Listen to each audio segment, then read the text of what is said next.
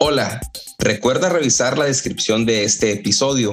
Encontrarás ahí ligas importantísimas que te llevarán a masterclass y cursos gratis de la Sociedad Whisky Academy, el perfil del invitado y la tienda de whisky en español, además de nuestro perfil de Instagram.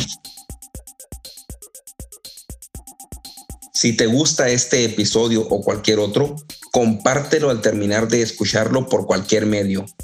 Envíalo por WhatsApp a un amigo, Facebook, por donde quieras. Si nos escuchas en Apple Podcast o tu plataforma te permite calificar este podcast o episodio, te pedimos nos des cinco estrellas y nos dejes algún comentario. Recuerda que si compartes, comentas y calificas, nos ayudas a que este podcast sea descubierto por más personas apasionadas al whisky como tú y yo.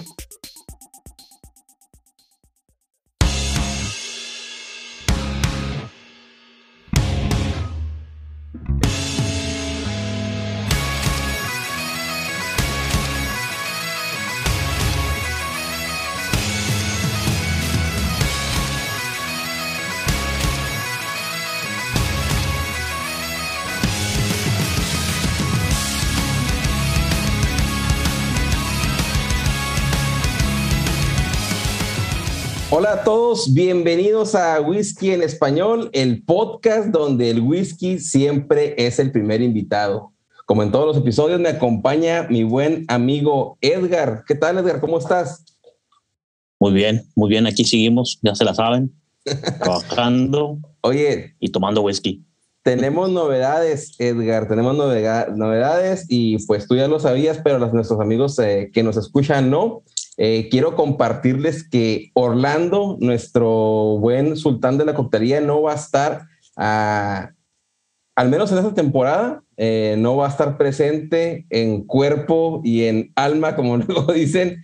Eh, veremos si después se, se incorpora de nuevo, pero pues por cosas de adulto, responsabilidades, pues ya no va a poder estar en whisky en español, así lo quiero comunicar de una vez. Eh, y pues quiero darle pues las gracias a Orlando por eh, formar parte del proyecto desde que inició. Eh, y solo quiere decirle que pues siempre será tu casa, Orlando. Después lo podemos tener de invitado. él nos dijo, pues después voy de invitado, pues con todo gusto. Pero pues también adelantarles y quiero presentarles al, al nuevo miembro del crew de Whisky en Español. y no podía ser otra persona que alguien de la casa, Ustedes ya lo conocen, eh, pero igual lo voy a dar la bienvenida al podcast. Daniel, de Ruta del Whisky, compadre, bienvenido.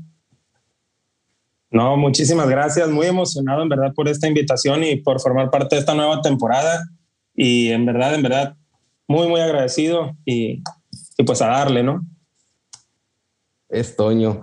Qué bueno que, que estás contento y pues no es para más porque iniciamos una nueva temporada que que yo desde, desde Edgar recordará, desde octubre del año pasado queríamos armarla, pero por una cosa u otra, diez meses después está iniciando y estoy, estoy contento porque vamos a abrir con, con broche de oro. Eh, voy a, a presentarlo, pero quiero que pues él de viva voz nos cuente quién es.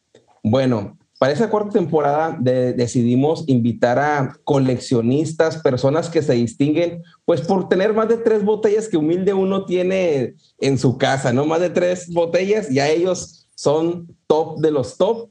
Eh, y nos van a dar desde, su experiencia eh, los pasos de cómo llegaron a tener pues tan magnífica colección en este primer episodio eh, nos acompaña, si los datos no mienten, la persona con más reseñas profesionales que he conocido. Yo creo que debería estar hasta en un récord Guinness. Eh, tiene las mejores catas con las temáticas más locas. Esto de locas, nótese mi lenguaje de chaborruco, ¿no? Porque las temáticas que ofrece en su página de Instagram son de otro mundo. Apodado el capo del whisky, el maestro sensei. En lo personal, eh, es la persona que yo he visto eh, que tiene más whiskies raros o los presenta al menos en el Instagram, eh, special releases. puedo seguir presentándolo, pero es mejor que él nos cuente quién es. Señoras señores de Whisky, de, Whisky Critic, está en Whisky en Español, José Mazú, bienvenido. Hola, hola, ¿cómo están? Nahum, Edgar, Daniel, ¿cómo les va? Estoy totalmente abrumado por la presentación, no, no, no me lo esperaba realmente. Eh, eh, tan no, yo, yo eh, la verdad es que sí, estoy en esta aventura del mundo del wiki igual que ustedes. Eh, y he tenido la oportunidad, eh, por diferentes motivos, de, de, encontrarme con botellitas muy especiales. Y, y sí, me especializo en las críticas de whisky, por eso son los reviews que, que tengo. Eh, para ser exactos, a esta fecha tengo 1012, 1012 críticas escritas de whisky distintos. Y, y si bien es cierto, eh, soy un coleccionista de whisky, que estoy viendo en sus pantallas bastante inferior a la, a la colección que ustedes tienen, yo realmente soy un consumidor de whisky. Y por eso mi colección no es realmente tal, porque muta, cambia mucho. ¿ya? Entonces, las botellas que voy a poder mostrar algunas aquí, eh, lo más seguro es que después de un mes, dos meses, luzca distinto el bar. Entonces, porque mi credo es que el whisky se hizo para tomárselo, no para guardarlo. Perfecto, perfecto. Sí, no, eh, yo he visto que has tenido expresiones que, que en mi vida he visto en una paradora aquí, pues yo vivimos los tres aquí en Estados Unidos y aunque comúnmente hay expresiones de las que tú ves eh, en la parte de atrás de aquí de la pantalla, aunque ustedes están escuchando esto en el podcast, pues aún no se presenta en YouTube, pero eh, las fotos las pueden ver en la, en la página de Whisky en Español. Pero yo sí he visto en, en el Instagram de Whisky, de Whisky Critic que, wow, o sea, son las botellas de ensueño que, que no se ven por ningún lado, ¿no? O sea, yo puedo tener eh, Glenallia X10, eh, 12, 15, 18, pero no dejan de ser de stock, del core range, de, la gama básica. Tú, o tú sí tienes o presentas comúnmente expresiones de ensueño, ¿no? Y como te digo, las catas que haces con tres, cuatro botellas, pues son fenomenales. No sé si ustedes, Edgar o, o Daniel, hayan tenido la oportunidad de ver eh, las catas que hace José. Yo la verdad no, ¿verdad? pero pues yo no soy muy grande en lo que es el, el mundo del social media, pero hoy lo voy a buscar, lo voy a buscar después. Imagino que Daniel siga porque está más como aún en, los, en el mundo de, de, del Instagram. Sí, yo sí lo he espiado, la verdad lo confieso. y, y, una de las que más me llamó la atención, porque incluso de hecho me invitó a que yo hiciera lo propio también de postear el whisky que más rico que he probado hasta ahorita. Ha sido ese Glendronach que él trajo de, directamente de la barrica ya de la destilería. En verdad que si te queda poquito ahí, guárdalos para que luego nos, nos invites por lo menos a olerlo. Sí, te, te, cuento que ya cambié mi whisky preferido. ¿eh? Yo acabo de llegar de Escocia eh, y me tomé ahí el que es ahora mi whisky preferido de toda la vida.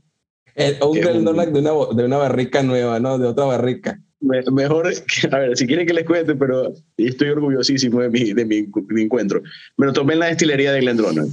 Fue un Glendronach del año 1971, 42 años, single cask PX Sherry. Wow. Sí. No, y luego de PX, de PX Sherry, yo por ahí había, había visto, en un, creo que fue en un live que hicimos con cuando te conocí. Eh, aún recuerdo que estaba Lino y creo que Pato, y no sé quién eran los otros dos que te uniste. Yo no tenía el placer de conocerte, fue cuando te empecé a seguir hace como un año y medio aproximadamente. Y en ese momento estabas, ahorita Edgar va a profundizar en el tema, pero estabas por ir a una subasta eh, en ese momento. Estabas, estabas apuntando que lo que te ibas a traer, o si no recuerdo, bueno, de tantas botellas que tenías, eh, recuerdo que sacabas cosas extrañas, pero fue cuando eh, eh, te conocí y estabas muy por la, por la subasta de, de, este, del dueño de Pepsi, si ahorita el nombre se me va, se llama Richard. Richard David Good, Richard Gooding. Ya, yeah, sí. sí. Y fue cuando te conociste, dije, hecho, wow. Todavía tengo una botella de la subasta. Y Mira nada más, qué chulada. Y te lo puedo probar porque aquí está el, el símbolo con la estaba, estaba determinado en la subasta. Esta es la botella 838 y es un Glen Glasgow del año 83, que es la única que me guardé porque ese es el año en que yo nací. Entonces, Uh, de la colección de Richard Wooding, Ok. un bar en Ecuador. Ahí está. Porque recuerdo que había una de Macala en 1984, que fue el año que yo nací, si mal no recuerdo, ¿no? Sí, yo tenía una que era de 20 años, del 84, era una Signatory Vintage, Cask Strength, eh, madurada en oloroso sherry. Fue espectacularmente rica. Sí, sí. Sí. sí, sí.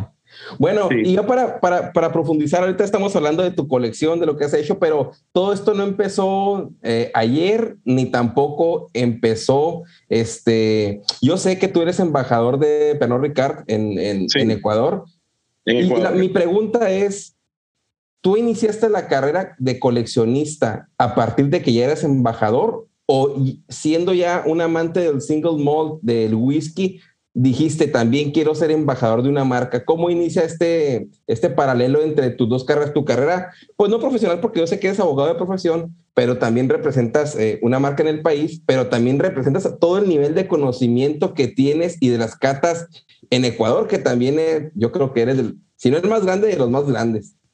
Gracias, gracias, Naum. Este, a ver, les cuento un poquito la historia. Eh, esto nace en el 2015, cuando yo probé mi primer single malt de la vida, que fue un Dalmor de 12 años. ¿ya? Entonces yo nunca había tomado un single malt. Lo compré porque me pareció linda la botella. Y cuando lo probé, me voló la cabeza. Pensé que era el whisky más rico que había tomado. Leí que decía single malt y dije, aquí tiene que haber un mundo detrás de esto y me puse a estudiar. Y ahí saqué un primer certificado, un certificado menor en conocimiento de whisky. Y ahí yo me las picaba que yo cataba whisky. Entonces, cuando, y que a mí siempre me gustó escribir, yo escribía mis críticas de whisky. Y cuando tenía más o menos unas 80 críticas, eh, ocurrió que iban a abrir un bar aquí en Ecuador de single malts. Y el single malt no existe en Ecuador prácticamente, no existía en esa época, eh, hace 6, 7 años atrás. Y yo fui al bar porque me avisó un amigo y el bar estaba cerrado todavía, no lo habían abierto. Y cuando yo entré al bar me dijeron que la membresía iba a costar 1.600 dólares. Entonces me caí para atrás, pero dije, chuta, lo voy a pensar porque realmente es algo que a mí me interesa. Y les comencé a describir las botellas que ellos tenían en el bar. ¿ya? Entonces a lo que comienzo a decirle, esto de aquí es esto, esto de aquí me gusta porque es así. Eh, los dueños del bar se miran entre ellos y me dicen, hermano, te queremos regalar la membresía. ¿Tú crees que puedes dar una cata de whisky aquí una vez al mes? Y yo pensando, para mí, ¿no? En, en mis adentros, me voy a tomar todo el whisky este bar, no saben lo que están haciendo estas personas.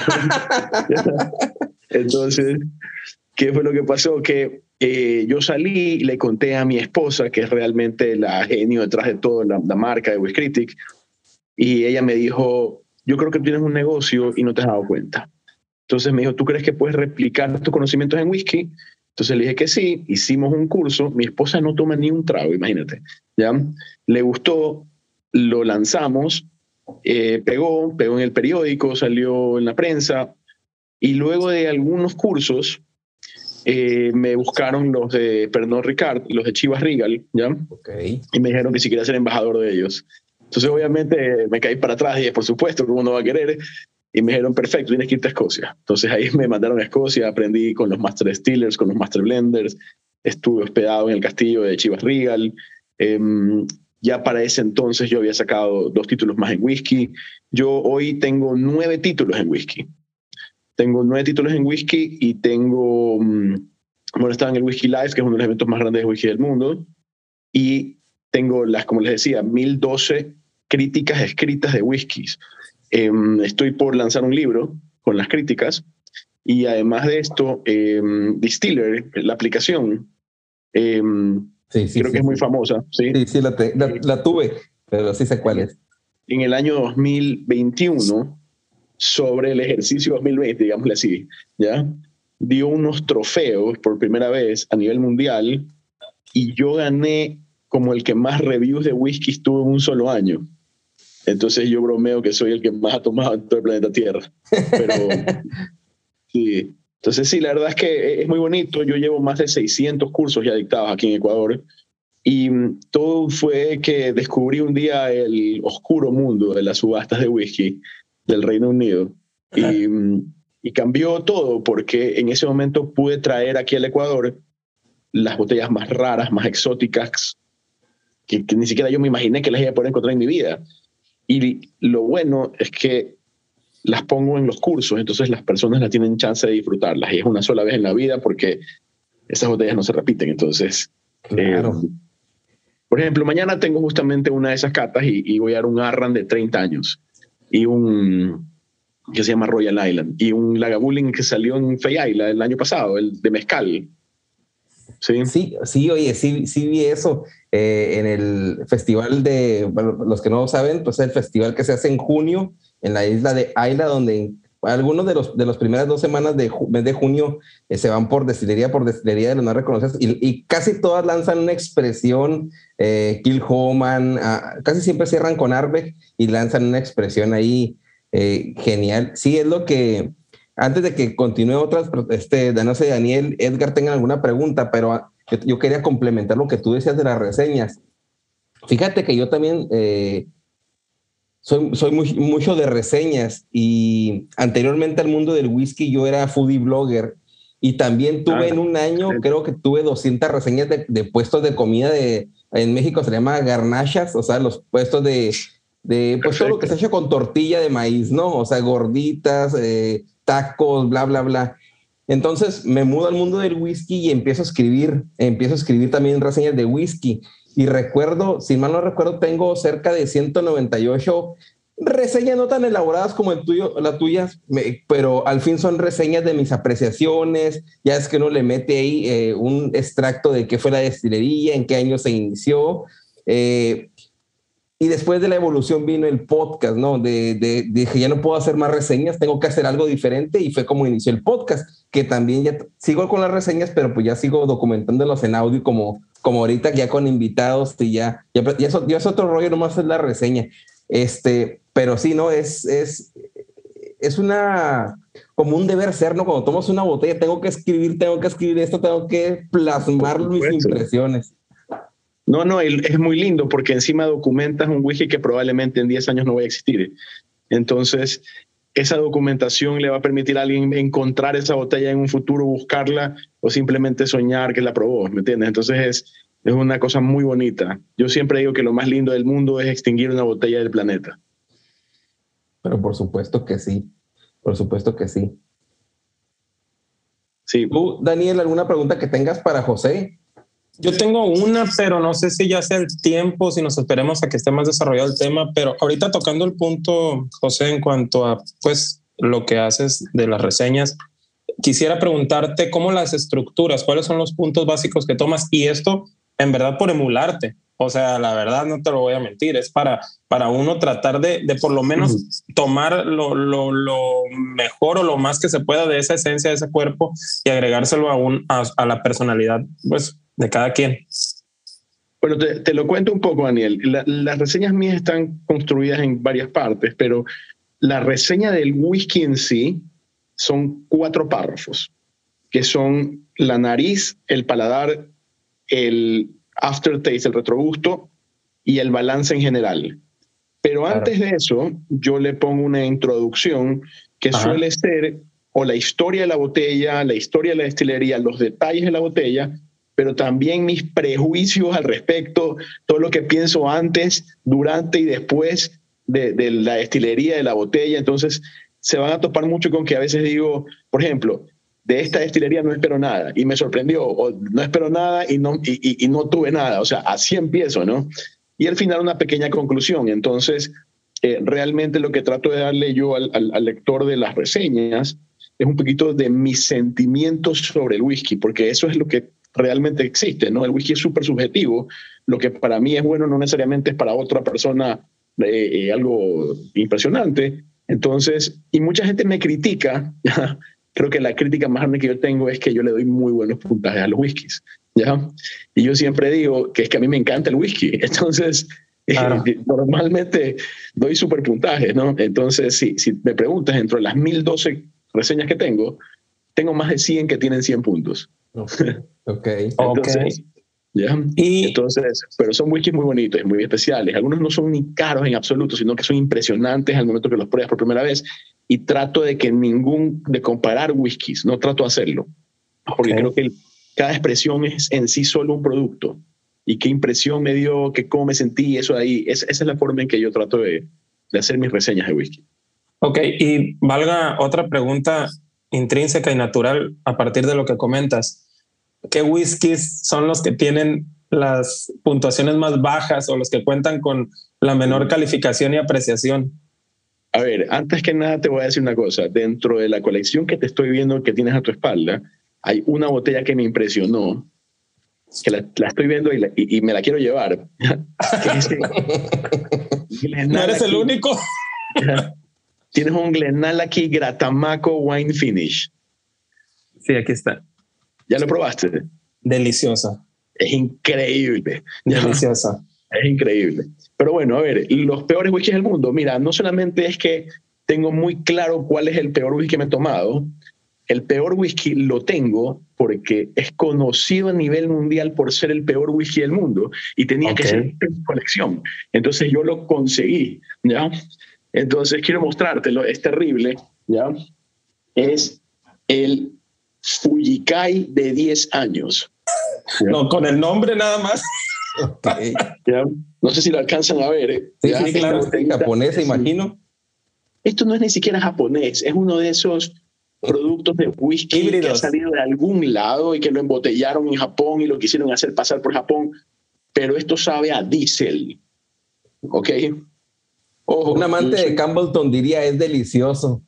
No, no, no, te, voy a decir una cosa, yo soy fanático de los whisky turbosos, pero, pero esto es otra cosa, esto es gasolina. Ok, ok, ok, ok, ya entiendo. es famoso por ser muy malo y se ha hecho un objeto de culto en Internet por ser el whisky conocido más malo del mundo. sí. Y creo que, y creo que, digo, como todo buen coleccionista, no nada más, o sea, debes de tener tanto lo más bueno, sino también como referencia lo, lo más malo, ¿no? Como para ese balance o ese contraste, ¿no? Mira, para mí, yo la amo la botellita, bendita. La, tuve el chance de probarla en Escocia, entonces la mía está cerrada. ¿ya? Eh, sí, e, es chiquita, es de 50 CL. Entonces, eh, la verdad es un whisky terrible. terrible, pero cuando la dije, me, me, voy a sacar la pica de probarlo y es, es, muy malo. Ahora, hay otros whiskies que son terribles también. Muchos de ellos, si tú ves mis, mis críticas, vas a ver que algunos de ellos no son ni siquiera whisky, como por ejemplo el Jim Beam Apple. Casi me muero cuando lo probé. Es terrorífico. ¿ya? Y, y, este, y otras cosas. Hay un Togouchi que no me gustó para nada. Eh, cosas así, ¿no? Pero, pero hay de todo. Ahora, se sorprenderían que yo tengo cierta animadversión por algunas destilerías que son muy populares. Muy populares. Te comprendo yo. ¿Ya? ¿Cuál, ¿Cuál sería la de ustedes? A ver, ahí me quedo para el último esto. ¿Cuál es la de las destilerías muy populares la que odian? Singleton. Chuta, casi, casi la tienes en la segunda que yo más odio.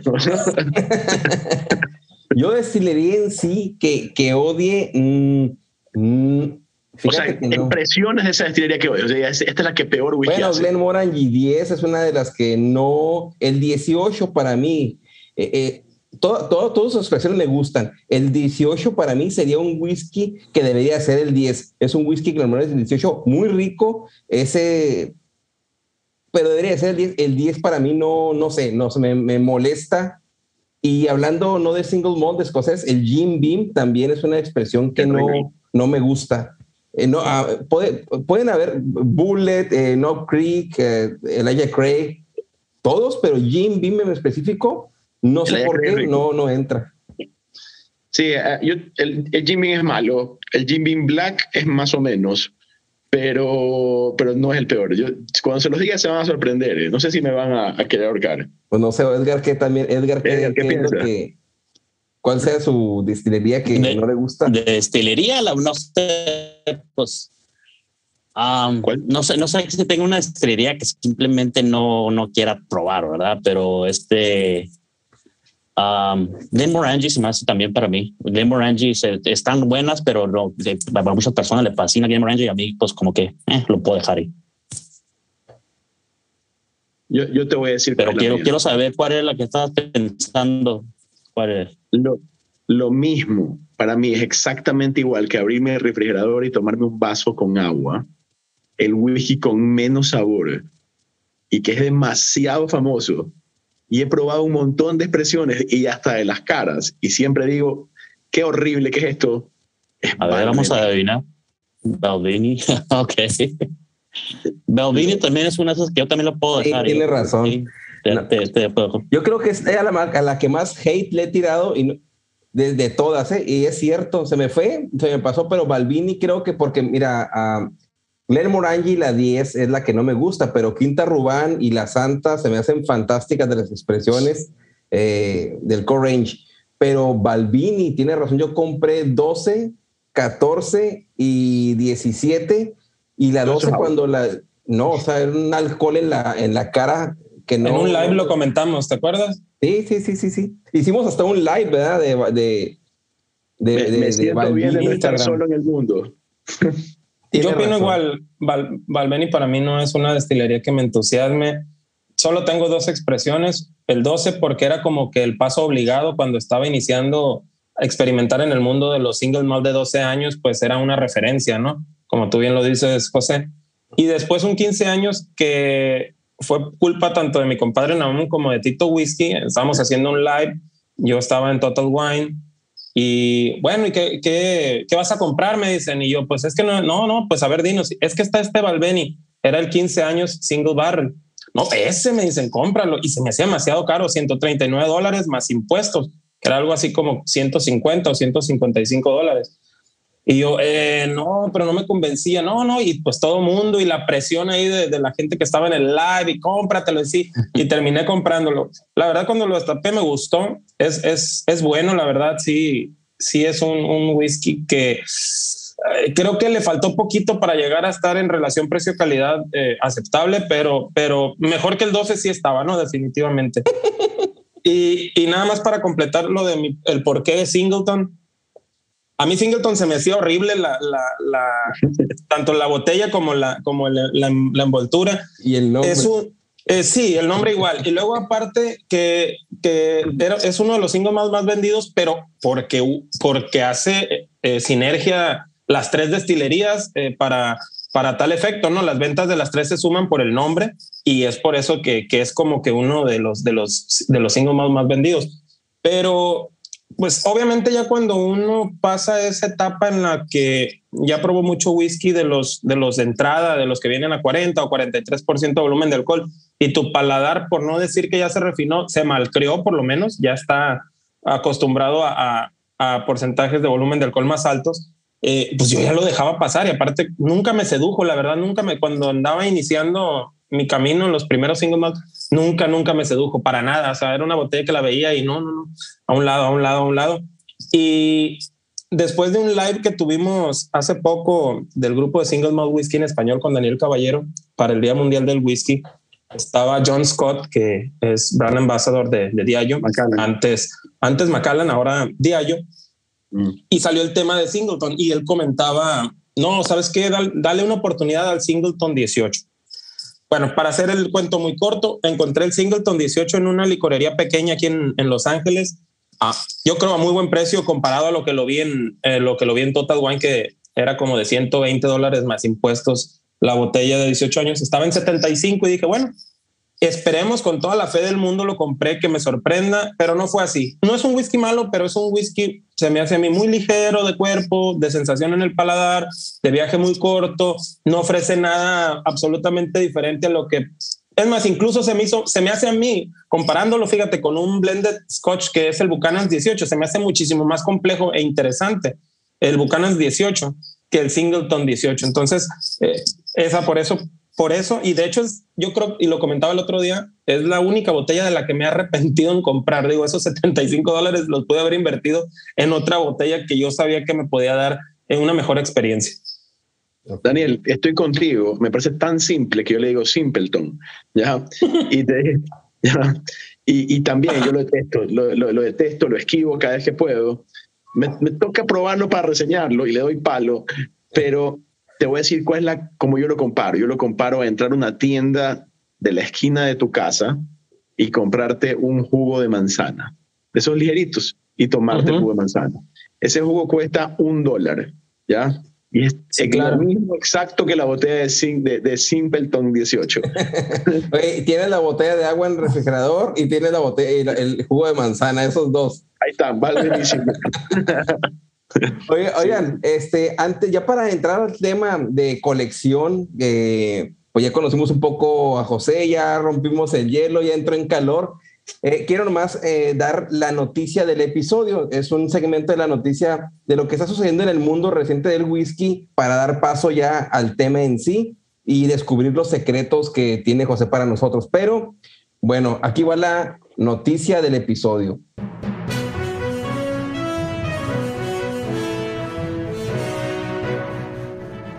Y es, es un poco es algo que vemos pero no percibimos y yo de un inicio que tengo Total Wine aquí, eh, hubo momentos donde les platicaba a mis compañeros, oye, estoy viendo mucho whisky nuevo, mucho whisky irlandés. Aproximadamente hace un año eh, tuvimos un episodio eh, de, con Emma Abriones de Todo Whisky, donde ella nos fue la, la, pues la invitada al episodio de whisky irlandés. Y la noticia de, este episodio tiene que ver con ello por eh, la fuente que toqué es de Whiskey Advocate y nos dice que en la última década el número de destilerías operativas en Irlanda ha aumentado de 4 a casi 40, 38 para ser exactos. Eh, si quieren saber por qué cuatro destilerías únicamente en Irlanda, pues escuchen el episodio 11 aquí en el podcast de Whisky en Español, donde platicamos toda la historia de cómo inició el whisky irlandés cómo fue su clímax, a cómo llegó a 4 y ahorita está reviviendo con 38. Ahora, todo esto es, eh, se empieza a ver de a partir del 2008 con la crisis eh, que hubo mundial, donde empezaron a surgir destilerías artesanales por toda la isla, o la isla Esmeralda, como le llaman, ¿no? Eh, y decían testimonios o dicen que pues en, edificios abandonados, panaderías que estaban abandonadas, aserraderos, eh, fábricas ahí de, materia prima como de lana, hasta en una iglesia empezaron a meter alambique, que es algo que sucede mucho o sucedió en Ecuador con el aguardiente que platicábamos en el episodio con, con Pato de Seibo, cómo evolucionó a Murco y lo que está sucediendo en Argentina, ¿no? También con las microdestilerías. Pero bueno, a lo que voy es que eh, el 2020 en The Whiskey Advocate, eh, que es un, pues una referencia que tenemos eh, de una revista, al menos muy popular entre los whiskeros, en 2020, los, bueno, la 20, los 20 mejores whiskies de, de, Whiskey Advocate, tres expresiones figuraron ahí en los primeros lugares, que es Drum Shandu y Telling pero eh, figuraban con sus expresiones de single pot still, ¿no? que es muy arraigado a Irlanda. Yo como ejemplo personal eh, traigo eh, las expresiones que me gustan tanto son los spot del Green Spot, que es un whisky que también ajá, inició, se mantuvo desde que inició y hasta el momento se mantiene, pero a partir de la década, como se mencionaba en la nota de inicio, empezaron a resurgir también eh, las expresiones hermanas. en 2012, Yellow Spot renació.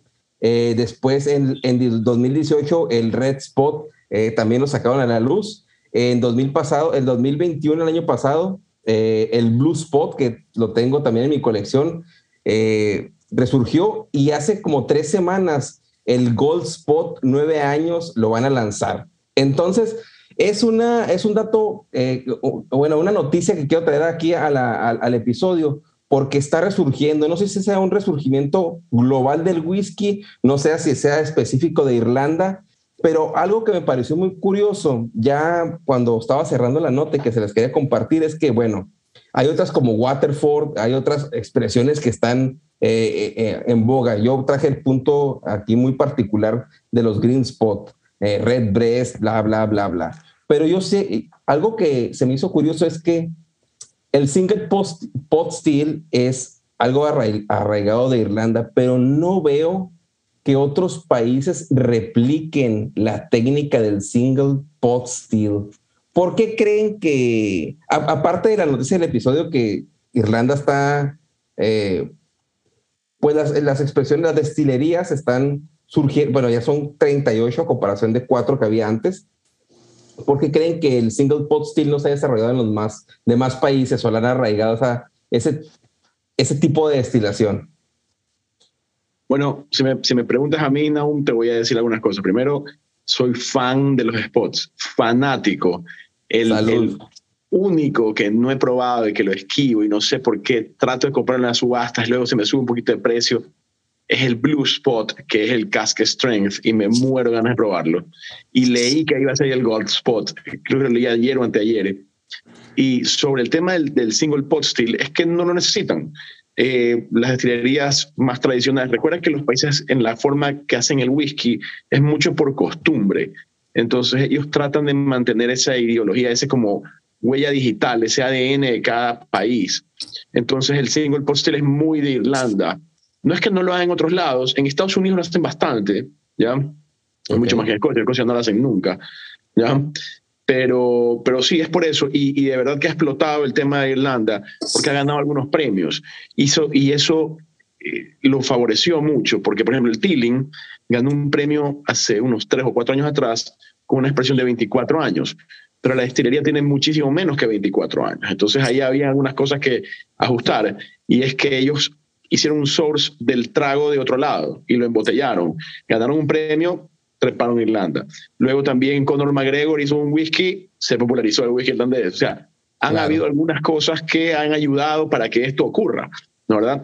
Muy aparte que el whisky irlandés es, eh, era el más popular hasta el año 1920 que entró la prohibición y, y que fue la razón por la cual el whisky irlandés desaparece, porque cuando eh, en Estados Unidos necesitaban comprar whisky los contrabandistas, los irlandeses le dijeron que era prohibido en, el, en Estados Unidos y no le iban a vender pero los escoceses le decían cuántas cajas quieres, hermanito. Entonces, llenaron en Estados Unidos de whisky escocés y es la razón por la cual el whisky irlandés casi desaparece. Claro, claro. Sí, este e, es, algo, a mí me pasó mucho que eh, hace aproximadamente un año que éramos el episodio con, con Emma y, comentaba en ese episodio que me parece muy extraño que antes nomás veía a Jameson en, la tienda pues de los populares, ¿no? Y de repente ves más, eh, había un estante y luego dos y luego tres y, hasta el momento pues siguen llegando expresiones. Eh, hay una que se llama Two Stacks que está sacando Cast Train, eh, no he visto en la página de ellos que están sacando Cast Train en así como de, de barricas, por ejemplo, Loroso, Port, aquí ha llegado dos nada más, pero he visto que están empezando a sacar muchos, hay uno que, compadre, el que vimos que era el, el irlandés que tenía los, los seis tipos de duelas del mundo que decía World eh, Barrels que estaban ahí. ¿Cuál era? ¿Te acuerdas el nombre? 360 se llamaba, creo. ¿Cómo se llamaba? No recuerdo. No recuerdo, déjame lo, busco, pero, no, lo, no recuerdo. Está, este, creciendo eh, esto de Irlanda y está bien, porque a mayor oferta, pues mejor la demanda para nosotros, ¿no? Pues tenemos de dónde escoger, de dónde agarrar. Sí, por supuesto es lo mejor que puede haber es probar whisky nuevos todo el tiempo. Yo soy, yo soy mucho más fanático del Scotch whisky. A mí el triple destilado me, me, parece muy suave. Yo soy mucho de whisky puñete en la cara. Entonces, pero si me tengo que ir por una marca en Irlanda, pienso lo primero en los spots y luego en Redbreast. Yo, yo también soy, eh, yo tengo el Redbreast Lustau. Y sabes que yo siempre, yo, yo siempre he tenido el, Ah, yo lo he contado aquí, o no sé si lo he contado antes. Por ejemplo, si en, los, en las caricaturas, si en los Caballeros del Zodiaco, el, el, el que figuraba era Pegaso ella y yo era Shiru Dragón. Si en los supercampeones de fútbol Oliver Atom era el, el, estrella, yo era Steve Huga, ¿no? O sea, siempre he sido de esos. Entonces, cuando todos empiezan a sacar Red Breast y que veo que existen los spots, yo me voy por los spots porque, no sé, no me gusta ser parte de los que todos hacen algo, quiero ser algo tener, no sé, algo que me identifique, que no sea el protagonista, el, el, el, que todos van siguiendo, vaya, ¿no? Entonces, por eso me fui por los spots y no me arrepiento porque es un excelente whisky, no, no es que yo le quiera dar publicidad, sino que está ahí y es un excelente producto. Sí, a mí los spots me parecen los mejores de Irlanda. El Lustodo de Red Prest es bien bueno. De hecho, lo prefiero sobre el 15. Dile quién te lo recomendó, compadre. No, pues tú, tú, tú, yo, pues tú lo compraste, me dijiste que estaba bueno, pero después de ti, compré primero, creo que el Yellow Spot que, que el Gustavo. Que fue tu mejor whisky del 2000, o el whisky sorpresa fue, tuyo del 2021. Fue mi mejor, ajá, del 2021 el Yellow Spot fue mi mejor whisky. Se llama Lost Irish. Lost Irish. Y, cuesta 35.99 más impuestos en Total Wine. Sí, pues no, no es eh, una gran cosa, pues, me refiero viene a 40%, pero es una apuesta nueva donde especifican los barriles que trae incluidos en, en, en la expresión, ¿no? Oye, bueno, pues vamos a entrar al tema. Eh, esta fue la noticia del episodio, eh, Irlanda y su expansión de destilerías. Y vamos a entrar al tema porque hay preguntas muy interesantes que le queremos hacer a, a, a José.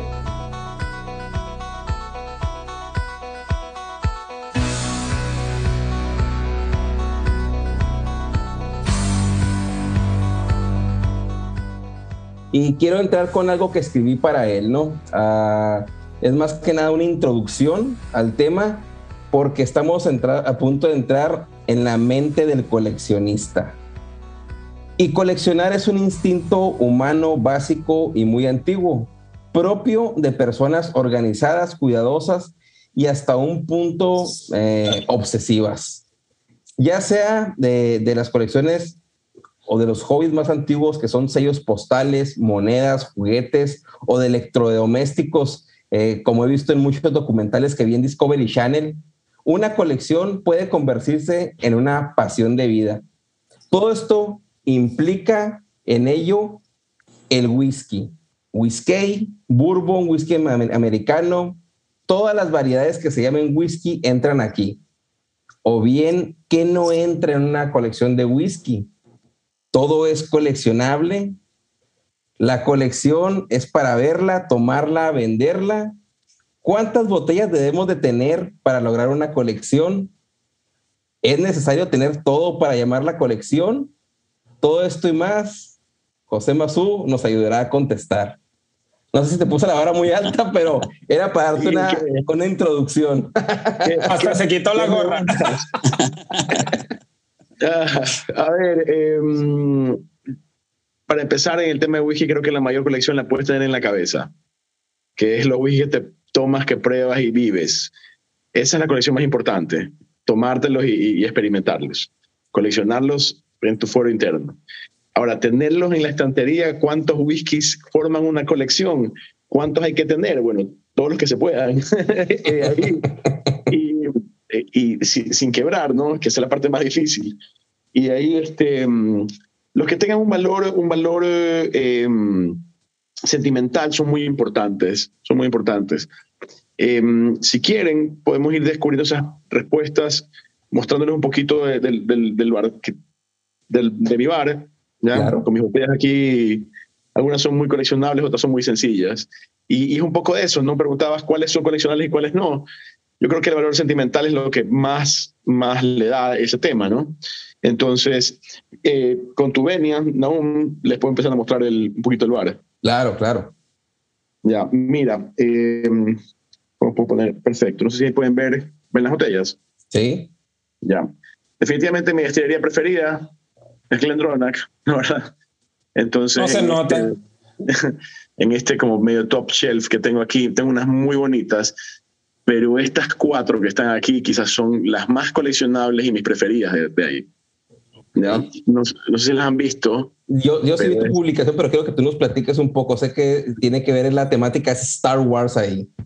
Exacto. Estas son las cuatro botellas de la Star Wars Unofficial Collection de Glendronach. Originalmente solo existía una, que era esta, la azul, ¿ya? que la hicieron para una tienda de, de Dinamarca ¿ya? De que son de 3.000 botellas de cada uno, por si acaso.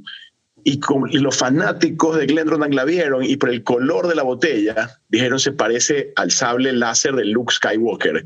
Entonces le pusieron Glendronach Luke Skywalker. Okay. Obviamente, como se super popularizó, luego sacaron la verde y le pusieron Yoda, ¿no verdad? Esta es una de 12 años, en cambio, la de Luke es de 10 años. Después de eso salió la que es la más difícil de todas, la más cara, la más escasa, que es la negra, que es de nueve años, y es la Darth Vader. ¿Ok? Ok. Casi por nada. ¿Ya? Y después sacaron esta morada, que es la única que es con una superedad, que es de 25 años, de 1992, eh, que es la Mace Windu, por el color del sable láser de, de Mace Windu. Entonces esas son las cuatro botellas de Star Wars de Glendronach. Creo que es muy difícil tener una y, gracias a Dios he podido coleccionar las cuatro. ¿ya? Me ha costado eh, sangre, sobre lágrimas. De hecho, eh, yo en una de las catas di otra Skywalker y di otra Yoda y me acabo de conseguir otra Darth Vader para darlas en las catas. Entonces la voy a tener que probar y estas van a quedar cerraditas. ¿ya? Entonces, solamente me faltaría probar la Maze Windu. De ahí tengo esta Glendronach de 18 años, que es madura en barricas de Marsala. ¿Ok? Marsala es excelente, es un vino fortificado de, Marsala, que es una provincia en Sicilia, en Italia. Bueno, el rey de los whiskies, el Glendronach 18 y el Glendronach 21, están los dos, uno con el otro. Tengo un Glendronach de 20 años, 1995, single cask, uno de 24 años también single cask, que como se dan cuenta es para tomarse, no para guardarlo. Tengo otro de la misma tienda Danish, que es, este es de 11 años, y esta me la acabo de traer yo de Escocia, esta me la embotellé yo mismo, es de 11 años, de Pedro Jiménez, de 59.9 grados, es un handfill, es más. wow. Oye, ¿y la, etiqueta te la imprimen ahí o, o, ya, o, sea, o, la sacas, ya la tienen a un lado del barril ya lista para que la agarres o tú la llenas o cómo está? Tú la llenas la botella y la sellas, este sellado lo haces tú, le pones el corcho y lo sellas, y las etiquetas las pegas y luego le escribes aquí. Y de hecho mi botella, una de las mejores que tengo es esta, que es mi Glendon Hanfield del primer viaje a Escocia, que es de 26 años, 11 meses y 24 días. Faltaron 6 días para los 27 años. Entonces, esa sí está en uno de mis shells solitos. Y de ahí tengo algunas cosas interesantes. Por ejemplo, este Arran Sassicaia. Un día yo tuve un sample, lo probé, me volví loco y nunca más la encontré. Era una de las botellas más difíciles. Apareció una subasta, no escatimé para poder conseguir. Y luego, como ya me gustan los whisky Sassicaia, me compré esta colila de Gordon McPhail de esa Calla Finish. Bambú siempre bueno. Este es un Glenfiddich que yo me embotellé en la destilería. Este es el único Macallan que tengo, que es el, el, el, Rich Cacao. Esta es la botella de la colección perfecta de Richard Wooding, la que yo les comentaba hace, hace un rato. ¿Ya? Eh, esta es un Dalmore Cask Strength 2009 Vintage. ¿Ya? de 59.3. El embotellador es la Connoisseur Society. Entonces, eso está por abrirse. Esta sí es rara, rara de verdad. Viene hasta con certificado de autenticidad. Este es un Amrut Greedy Angels. Este, ¿Ya? Este, como, como el, ¿Es embotellador independiente o es de Amrut y fue, es algo que no, no se dio? Es de Amrut. Lo, lo, que pasa es que es, de, es, es propio de Amrut los Greedy Angels son la, de la colección de ellos la más rara porque como el, como el Angel Share en la India es de 14%, no hay whisky de 10 años ni de 8 años. Entonces, de estas salen 100 botellas, 200 botellas en, en 8 años. Sí, sí, sí. Entonces es una de las botellas más raras. De ahí tengo una coleccioncita de Compass Box, bien simpática, ¿no es cierto? Pero de esas todas, obviamente esta creo que es la más bonita, la más valuable, que es la Compass Box Eleucera, que es la primera Compass Box de la historia. Eso es difícil de conseguir. eh, de hecho, como la desaparecieron, crearon una que se llama Love Blend, y este es un spin-off de esa, que se llama Ethereal, que si tú cambias las letras te dan Eleucera también. ¿ya? Okay. Tengo el This is not a Luxury Whiskey de Compass Box, y tengo una Ben Bracken, que es un embotellador independiente de 40 años que la voy a abrir el próximo año, mi cumpleaños 40. Ok. Oye, de ahí, sí. Todo esto que, que, está, que está hablando José, para los que nos están escuchando, eh, se va a, a, poner en fotografías en la página de Whisky en Español o de igual manera, si quieren de primera mano ya ir, este, vayan a la, a la, a la página de Instam de Whisk Critic y ahí van a poder apreciar toda esta gama que nos están mostrando. Gracias, gracias. No, bueno, para pasarte un paseo un poquito más rápido, para no quitarles tanto tiempo, esta es una de mis botellas más preciadas. Es la Glenfiddich Snow Phoenix. Esa es la, la botella que cuando Glenfiddich colapsó el almacén, se dañaron y sobrevivieron poquísimos barriles. Entonces esta es una de esas botellas que sobrevivió. El Glenfiddich Snow Phoenix. Es una botella muy conocida, de las más importantes de la historia de Glenfiddich. Y esta es una Ardbeg Supernova del 2015 que está firmada por Mickey Heads. Wow. ¿Ya? Está firmada por Mickey Heads. Continuando por acá arriba, aquí tengo la Glenal aquí, la Ralphie. Esta es la que le dieron a Ralphie por su, por, por haberlo escogido mejor whisky del año. Glenal aquí. Ok. Okay. De un Edradur, madurado en barricas de Barolo, eh, un Highland Park de los años 80, mira, bien bonito. El Black Heart de Bruce Gladys, Kilhoman, este es un PX Sherry, esta es nueva. Tengo Esa la tengo yo. ¿Puedo, puedo, estar orgulloso de que la tengo yo. Yo tengo una botella que tú tienes en tu colección. Me siento totalmente honrado. No, tengo, tengo, oye, estoy seguro que tienes mejores que yo por ahí. Te estoy viendo unas botellas increíbles de fondo. No. no, no, no. Adelante, adelante. Mira, este es el Dalmor Cigar Malt, el original. Ok. okay. El original. Y esta botella sí creo que no la tiene nadie. Esta es una Lean House, que ese es el castillo de Chivas Regal. Te dan al si te hospedas en el castillo de Chivas Regal. ¿Ok? Eh, se le dan a los brand ambassadors. Pero la mía, inclusive, si lo alcanzan a ver, está firmada por Colin Scott, que es el máster Ah, de Chivas Regal. nada más. ¿Ya? Y no solamente eso, sino que me la dedicó. Y como yo me llamo José, y él, no sé si pensó que yo era estadounidense, me puso, Jose, can you see? Entonces es una bonita dedicatoria. Eh, tengo esta Yamazaki 18, que alguna vez fue el mejor whisky del mundo. Eh, esta me encanta. Este es el Highland Park La Odin. Loki. No, esta es Odin. Odin. Alcanzan a verla ahí con el, con el ojo, sin el ojo. Sí, cómo no. Sí, sí. ¿Sí? ¿Ya? Y de mis preferidos siempre, Talisker, 25 años. Ahora, yendo más acá, tengo un Artback Dark Cove, tengo el Fermutation, tengo los Hardcore, que son nuevos. Aquí está el trofeo de Distiller. El Rom. Tengo este Lagavulin, que es un Distiller Exclusive, me lo acabo de traer yo de la distillería de Lagavulin, que estuve ahí. Tengo la Freud 16 y tengo estos Bruichladdich, que son de Barolo Cask y este es del hoyo 16 del Master de Augusta de Golf. Es, son ediciones especiales.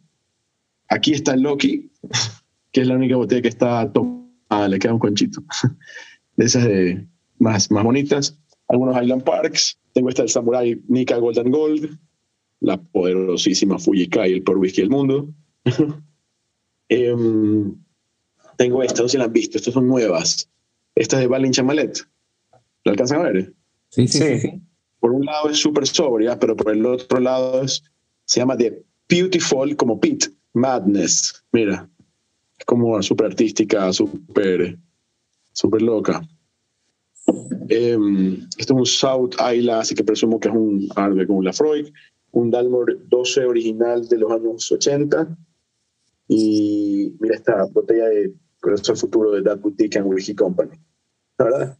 Entonces ahí tengo algunas ¿Ese botellitas. es de, de Volver al Futuro de Back to the Future? Sí, sí, sí. sí. Wow. De- y de ahí tengo algunas otras botellitas, unos Johnny Walker, unos Chivas Regal, tengo de la colección del, del espacio de, que salieron de Whisky Barrel, tengo todas por ahí andan. Sino que esa la, la tuviste en una cata recientemente, si no mal no recuerdo. Sí, se llama Take Fly Me to the Moon. Están, son todas las botellas de la misión Apolo. Inclusive tuve una que se llamaba Houston We Have a Problem, que era un Highland Oh, Park sí, de sí, 13 sí, años. Sí. Em, abajo también tengo algunas, algunas botellitas. Um, Saga Bullinson, el Amrut em, Spectrum. Eh, tengo la botella de la Antártida, la de McKinley Shackleton. O la de. Shackleton, pero esa es la, la viejita, la antigua. Sí, la de, la de los 100 años en el hielo. Eh, yo la tuve, yo tuve, pero la nueva, la réplica que hizo este ah, de Nose, eh, Richard Patterson, ahora con Walter McKay. Es una azulita que está ahí. Sí, sí la conozco. La Es conozco. un blended malt. Y estos, estos son mis bebés, mira. Un Lafroig, que es, yo mismo lo escogí de un barril. Déjame ver si la puedo abrir la cajita. Eh, este con el vasito, mira. Este es un Lafroig embotellado por mí de eh, manzanilla cask. Es un Lafroig eh, por el embotellador independiente José Mazú Espinel. sí, exactamente. no lo había visto de esa forma. Y este Bowmore, sabes que yo no era muy fanático de Bowmore, nunca lo he sido del todo, pero luego de haber estado en la destilería, este también es un Bowmore motivado por mí. Eh, te puedo decir que de todas las destilerías de whisky que yo he estado, Bowmore es la mejor. Tiene el mejor tour. Es increíble, es emocionante. O sea, realmente eh, soy soldado de Bowmore ese día. Me cambió la vida. O sea, fue, si tienen chance de ir a alguna destilería en sus vidas, Bowmore es la experiencia definitiva. Sí. Ahorita que, que, que mostraste las, las Brook Gladic, eh, y ya tienes tiempo en esto, pues solo la pregunta, eh, ¿conociste a Jim McEwan o, o, algo personalmente o no? Uh, no, no, no, al que conocí eh, no fue en Gladic, lo conocí fue a Ian MacArthur, el de Lagavulin. Ok, ok, ok. ¿Ya? Que esa es una leyenda también. Inky. Sí, y, y es muy gracioso, te cuento una historia, había unos alemanes, pero piensa en alemán más serio que te puedes imaginar, ¿ya? El tipo tiene una gorra, entonces vino Ian, le quitó la gorra y lo vio que era calvo, ¿ya? y cogió, sacó la gabulín del barril y le echó en la cabeza y le puso la gorra al alemán. El alemán no sabía ni qué hacer. ¿eh? Luego regresó Ian, ¿ya? Y le levantó la gorra y le dijo, ya te está creciendo el pelo. Sí, es impresionante. Yo no sabía, Ahora, que sabía. Realmente, realmente mm, la forma más fácil de consumir whiskies raros, ¿ya? Y esto sí también es un poquito de mi orgullo, son las miniaturas, ¿ya? Entonces, yo colecciono muchas de estas miniaturas de whiskies raros. Por ejemplo, esto es un Dalmor de 1970. Entonces, voy comprándolas, voy viéndolas. Tengo botellas súper raras. Por ejemplo, aquí tengo un Edradur del año 73. ¿Ok? Usualmente ya vienen con un poquito menos porque se han evaporado, ¿ya? Pero si eres un, un, una persona que te los vas a tomar, ¿eh? estas son las mejores fórmulas porque no te cuestan súper millones de dólares, ¿ya? Y te puedes tomar whiskies súper raros, súper raros. Entonces las miniaturas son, son de aquellas cosas que más me emocionan. Ok, esta es una de las cosas de valor agregado que, que queremos para estos eh, este episodios o esta temporada, ¿no? Eh, ya nos dijiste que los whiskies, yo creo que tienes ahí, a lo mejor ahorita mostraste muchas, pero muchas de las que estuvieron ahí hace un mes o hace un año ya no están porque las ofreciste en catas y esa, me imagino que esa pared, con, a excepción de algunas, está constantemente renovándose.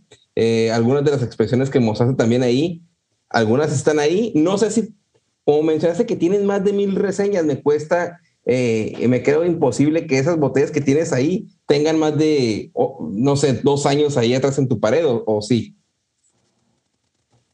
No, no, no, cambian todo el tiempo, cambian todo el tiempo. Hay muy pocas que tengo desde el inicio, de hecho. Eh, y las Glendronac, la de Odín, por ejemplo, me imagino, ¿no? La Odín es nueva, de hecho, de hecho me conseguí otra, tengo dos. Justamente para darle una de las catas, ¿ya? Eh, eh, pero si tuviera que decirte una botella vieja de mi bar, no sé. De hecho, es una de las preguntas que tenía para ti. ¿Cuál es la botella que más tiene contigo de, de esa, en, tu, en tu bar? La botella más vieja de mi bar, qué buena pregunta. No sabría decirte que son todas más o menos nuevas. Eh, porque, como te digo, las doy en las catas. Tendría que ser. Eh, tendría que ser la. Um, me mataste con la pregunta, ¿sabes? tendría que ser, ya te voy a decir cuál es. Es la. Yo antes era fanático de Johnny Walker. Ya no, eso no lo puedo decir públicamente. Soy Pedro Ricardo, pero es una edición hecha para mí. ¿eh? Le, editamos y no se va a ver el video, no te preocupes. Sí, mira. okay. Es una edición de Johnny Walker cuando yo estoy viendo la, eh, eh, eh, embajador de Chivas Regal, ¿ya? que dice The Wii Critic. sí, es de, las, sí, de las más antiguas. Creo que todas son más o menos la peor wiki del mundo. Esa es una de las más viejas también, porque la tuve al principio. ¿ya? Pero de ahí no, de ahí mutan mucho. La Glenfiddich Phoenix es una de las más viejas. Sí. Oye, y una pregunta que, que tengo para ti. Eh, para lograr una, una colección, eh, ya que tienes un tema en específico que te estás dedicando al whisky, pues viene a quién le debes de comprar, ¿no? ¿Qué distribuidor, distribuidor de confianza te debes de meter? Porque hay muchas páginas, eh, yo he visto quejarse en grupos que no les llegan, que compran y tienen, no sé, tres, cuatro meses, cinco esperando y nunca les llegan a la paquetería. ¿A, aquí, a, qué, ¿A dónde debes de ir para obtener tu, tú que compras por internet, eh, una colección ya más o menos exclusiva? Las personas que quieran, eh, por ejemplo, Daniel de Ruta del Whisky, que está aquí nos acompaña, ha comprado por internet, pero ¿qué distribuidor de confianza eh, o cómo lo validas tú?